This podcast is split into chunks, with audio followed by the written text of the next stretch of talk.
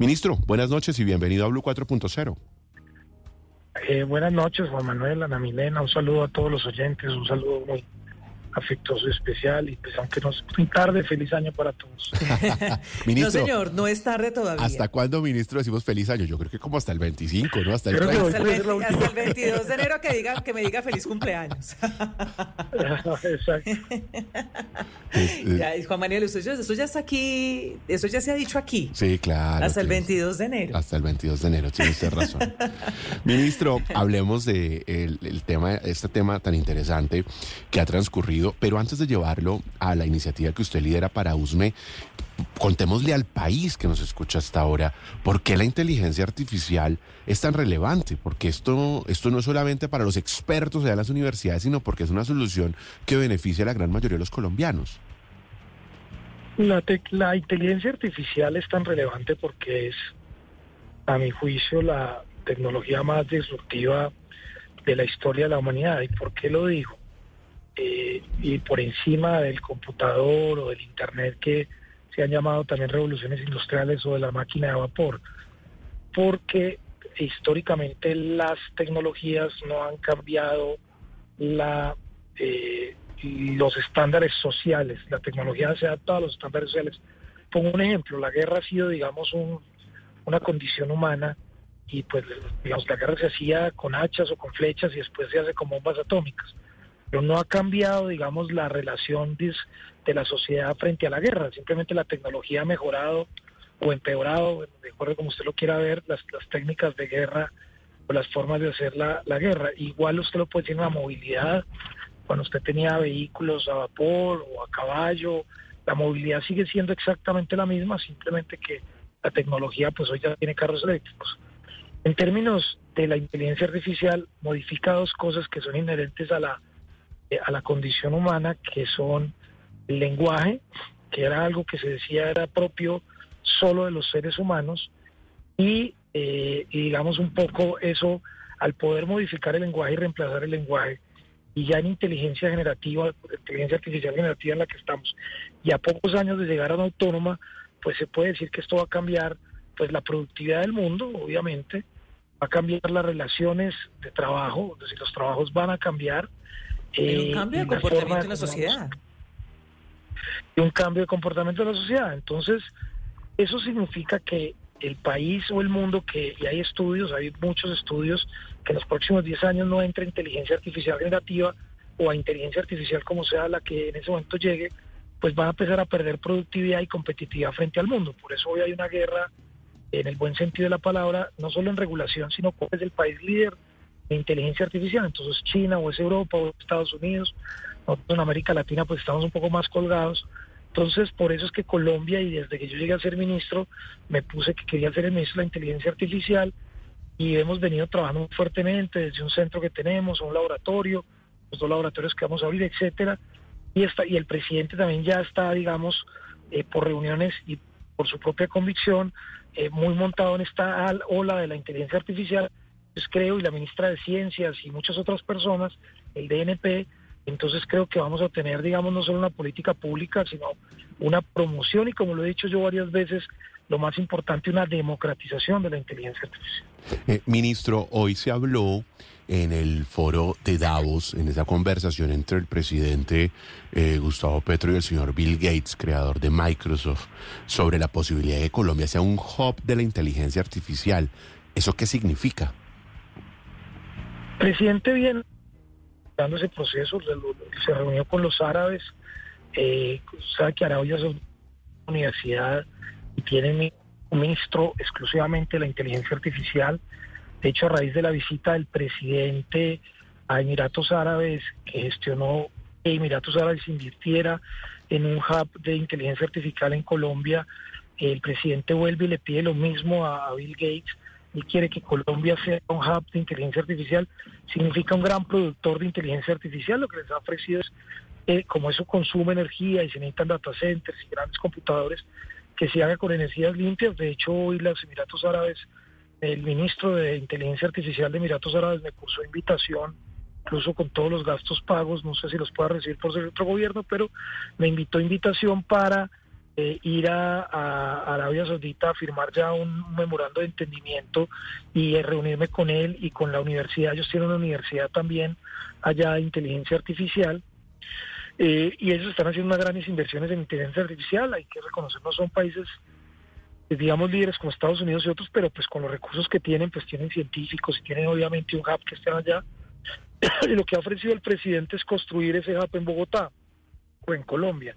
Nosotros veníamos avanzando en dos proyectos, que uno lo acaba de anunciar usted, uno es en Zipaquirá, que tenemos 30 mil millones para eso, y otro en USMED, que son otros 30 mil millones, y tenemos además 100 centros pequeños, más de democratización que realmente de producción en 100 municipios del país. Esa es como la inversión en infraestructura que vamos a poner y tenemos proyectados 100, eh, como 100 nubes de inteligencia artificial para que la gente de acuerdo a algunos temas, pueda eh, descargar eh, los modelos fundamentales de la inteligencia artificial en agricultura, en, en, temas de salud, etcétera. Entonces, tenemos planeado este año invertir 100 centros virtuales, 100 centros muy pequeños, más de democratización en municipios y dos grandes centros de producción de inteligencia artificial, uno en Zipaquirá y uno en Usme. Ya tenemos los lotes, ya nos están entregando los proyectos ahora en abril, abrimos las licitaciones y eso pues es digamos lo que está haciendo con recursos del gobierno.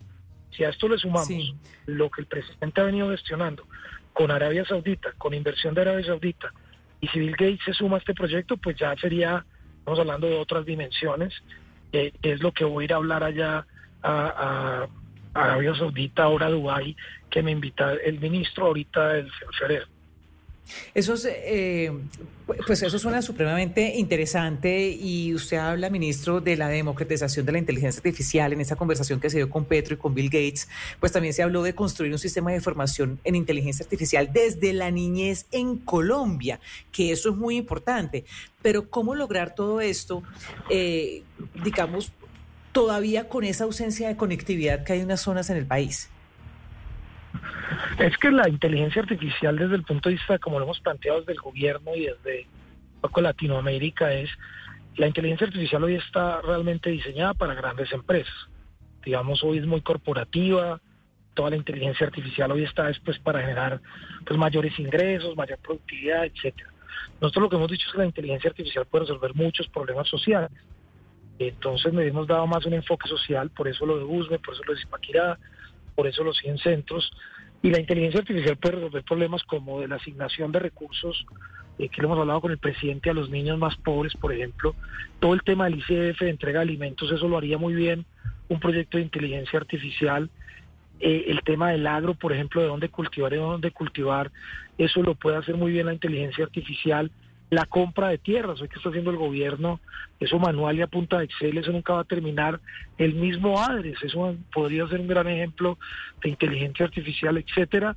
Entonces, nosotros pues hemos venido discutiendo sobre el interior del gobierno bajo el liderazgo del señor presidente y esperamos pues avanzar. Obviamente, mucha gente se burla, pero se burlaban también de 5G y que creen que, que Colombia no es capaz de ser líder en inteligencia artificial y sí es capaz. Colombia ha sacado muchos proyectos eh, importantes. Aquí tenemos un gran eh, equipo de científicos, se está trabajando en eso.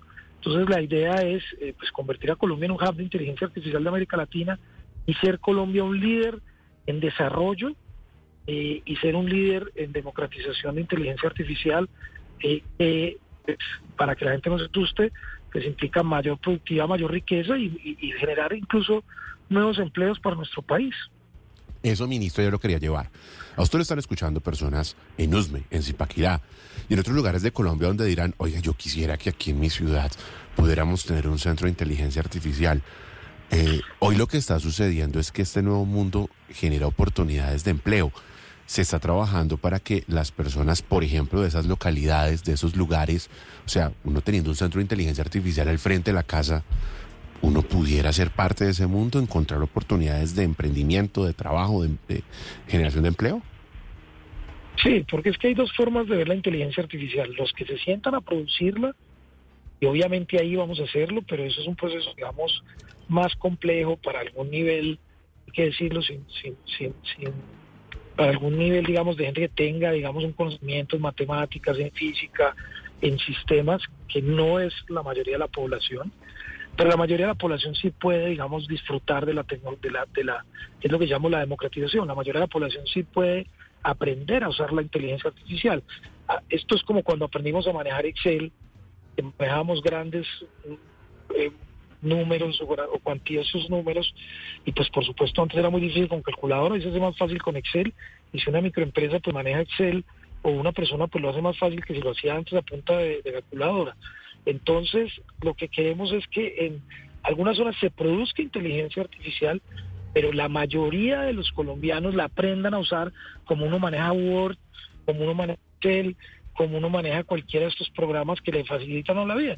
Porque al final del día la inteligencia artificial, pues es eso, es, es, emular el, cerebro humano, es tomar decisiones con la misma inteligencia, es resolver problemas que muchas veces eh, los humanos nos tomamos más tiempo para resolver o que no logramos eh, dilucidar, o, temas muy, muy, muy, muy mecánicos, eh, como manejo de una agenda, como una, como una presentación de PowerPoint, moda cuatro o cinco horas en una presentación de PowerPoint cuando hoy eso se lo hace la inteligencia artificial en dos segundos.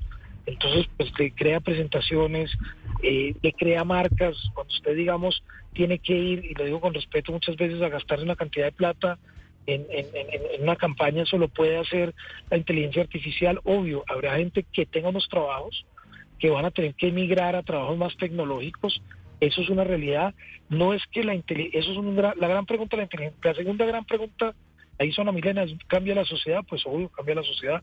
sí, es un proceso de transformación. Cambia el empleo, cambia, sí, exacto, cambia el empleo, pues sí, no va a acabar con el empleo. Eso es una discusión mundial, eh, de que cada que hay una nueva tecnología dicen que va a acabar con el empleo. Está demostrado que lo que cambian son los empleos, pero la acumulación de riqueza genera nuevos empleos. Lo que pasa es que hay migración de empleos. Obviamente eso no es inmediato, pero ese reskilling que se llama, o ese upskilling, se llama, digamos, reformación o, reinducción, como lo podría ver, pues es lo que estamos trabajando en el gobierno, con Senatec, lo que estamos trabajando desde los, de los, de los bootcamps que vamos a empezar este año, lo que estamos trabajando, porque esto viene acompañado obviamente de toda una política de educación digital, que es la base, digamos, de la formación. Eh, todos tenemos que formarnos en inteligencia artificial y todos tenemos que aprender algo como lo vamos a ir aprendiendo, eh, o lo aprende porque el gobierno se lo enseña, o lo aprende porque se lo enseña una empresa, o porque la sociedad misma, como todos aprendimos a manejar Word, pues nos va a llevar a aprender a manejar las diferentes aplicaciones de inteligencia artificial, porque eso, eso pues ya es, un, una tendencia mundial de la cual ningún ser humano pues va a poder escapar y nosotros aquí no podemos hacerlo del avestruz, eh, ya tenemos es que adaptarnos y liderar los procesos en vez de estar esperando a que otros lo hagan. Ministro, no lo quiero dejar ir en estos minutos que nos quedan porque obviamente hay que hablar de otra de las noticias de lo que será el 2024, como es el 5G, como es la agenda de conectividad, cómo les va a cambiar la vida a los colombianos este año con la llegada de esta nueva generación en términos de velocidad de Internet y cómo va la posibilidad de llevar Internet a las zonas más apartadas, a donde todavía pues eso sigue siendo un privilegio.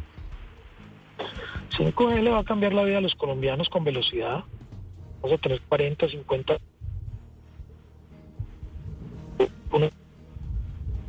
Creo que estamos perdiendo al ministro porque no está en 4G, debe estar en 3G. Yo creo que se pasó a 3G en este momento. ¿Por dónde estará? Sí, está, debe estar en movimiento. Ministro, a ver si lo recuperamos. Se nos cayó la llamada. Se colgó. El Ni 3G. La, ese tema no, no tenía 3G. El tema de la No, pero eso es importante porque se acuerda que ayer estábamos conversando justamente sobre esto. todavía cómo hay personas que en algunas zonas ni siquiera tienen 4G, sino 3G. Pero adicionalmente el reto para muchos colombianos de querer acceder a esta tecnología, pero no tener el dispositivo para hacerlo. Eso va a ser todo un proceso y todo un reto. Y ahí sí es importante saber, digamos, hasta dónde llega el Estado, ¿no? Sí, así es. Esto en realidad tiene que ver con velocidad, que la discusión es velocidad. ¿Por qué? Porque... Pero la que no todos van a tener acceso. Claro, porque un poco lo que hablábamos ayer, y para ponérselo a los oyentes de manera muy práctica, es que hace 20 años las páginas web para hablar no de aplicaciones, de páginas web, eran muy pesadas, eran muy livianas, porque eran cuatro fotos y un texto, entonces ustedes mandaban menos velocidad. Hoy la solución, esas páginas son mucho más robustas, tienen transacciones, botones de pago y eso hace que usted necesite más velocidad. Quiero eh, cerrar esta conversación con el ministro, con quien ya hemos restablecido la llamada. Ministro, hablaba usted de cómo le cambia la vida a los colombianos el 5G. Sí, las cambian velocidad al tener una mejor, menor latencia, que es lo que se demora la señal en ir y volver. Eh, pues eso va a mejorar la velocidad, pero también mejorar los ecosistemas operaciones, telemedicina, realidad virtual aumentada, educación digital, eh, pues genera, digamos, la nube, porque puede hacer trazabilidad la nube. Es decir, 5G cambia la vida de, mejora la productividad, es lo que se llama un habilitador digital, pero, pero también mejora la calidad de los colombianos. Obviamente, como lo hemos dicho, es un proceso paulatino, no vamos a tener 5G en un día, tenemos 36 meses para llegar al 51% de la población y así ir, y, así ir aumentando procesos. Pero, pero 5G, digamos, es eh, un habilitador digital que le va a cambiar la vida a los colombianos. Las comunicaciones como las entendemos hoy van a cambiar eh, para bien. Ministro, ¿qué tanto habrá que eh, cambiar los teléfonos? Yo sé que esto es normal, cada vez que se cambia de una generación a otra, pues uno tiene que obviamente ir actualizando el teléfono, pero hay, es, digamos, es mucha la gente que hoy tiene teléfonos que no tienen acceso a estos no, el 70% de los teléfonos en Colombia son inteligentes, mm. un poco más del 70%. Eh, teléfonos de más o menos de los últimos cinco años son multibanda hasta 5G. Mm. Obviamente algunos teléfonos por debajo que son inteligentes que no cubren la banda de 5G y hay otros que son los llamados flechas que obviamente pues mm. hoy no disfrutan ni siquiera de 4G pero no significa que van a quedar incomunicados, van a seguir conectándose a las antenas, van a seguir hablando, lo que pasa es que pues no van a poder disfrutar de esas velocidades, que no van a poder disfrutar de esos temas, eh, eh, que es, como, yo siempre lo digo, es como cuando usted quiere ver televisión 8K, pues sí, le toca comprarse un televisor 8K, o si la quiere ver 4K, pues los televisores van cambiando de tecnología y entonces uno ahí va avanzando en eso. O sea, es el 30% de los teléfonos que habría que actualizar en este momento, Ana Milán. Sí, ministro, pero hay unas zonas que todavía no tienen acceso a 4G. Con el, con el ingreso del 5G, ¿es posible que en esas zonas que tienen 3G pasen, puedan pasar a tecnología 5G? Vamos a tener zonas donde vamos a pasar de 4G a 5G, zonas donde vamos a pasar de 3G a 5G por eso 5G no aumenta mucho la cobertura, es más lo que hay en 4G que pasa a 5G. Y hay zonas que van a seguir en 4G y hay zonas que tenemos en 2G y 3G que van a pasar a 4G. Es decir, estamos trabajando en la autorización tecnológica, el 4G no se va a acabar, nosotros vamos a seguir, en la mayoría del territorio nacional va a seguir en 4G, especialmente en zonas aisladas, mientras, como, como es normal, un proceso de construcción de antenas y de actualización tecnológica que cuesta 26 billones de, pesos en los próximos 10 años, que es la inversión que se tiene prevista, pero que obviamente pues eso toma un tiempo, ¿no? O sea, hay, la gente hay que explicarle que esto implica un cambio de tecnología, un cambio de antenas y construir además muchas más antenas, porque 5G necesita antenas casi cada 400, casi cada 500 metros, dependiendo de las zonas, y, y antenas pues que van a ser, digamos, muy, muy, muy, muy, muy de acuerdo a la sociedad, pero obviamente esto es todo un proceso que toma tiempo. ¿Cuáles son esas? Eh, ¿Cuáles son, ministro, esas zonas que van a tener inicialmente 5G? Este año ciudades de más de 500 mil habitantes, el otro año todas las capitales y en el 26, en el 26 todas las ciudades de más de 200 mil habitantes. Eso es lo que está obligatorio, pero obviamente pues eso se va a ir discriminando eh, después del 26 al resto del país y obviamente pues hay competencia, eso es lo mínimo, pero las empresas tienen que prestar un servicio y seguramente ellos van a, invertir más para ganar más clientes con 5G. Sí, pues ministro, le quiero agradecer por acompañarnos para hablar de inteligencia artificial, que es el tema de moda, de agenda en el 2024 y obviamente de lo que se requiere para que haya inteligencia artificial y es conectividad y es Internet. Ministro, gracias. A ustedes un abrazo, feliz noche, gracias.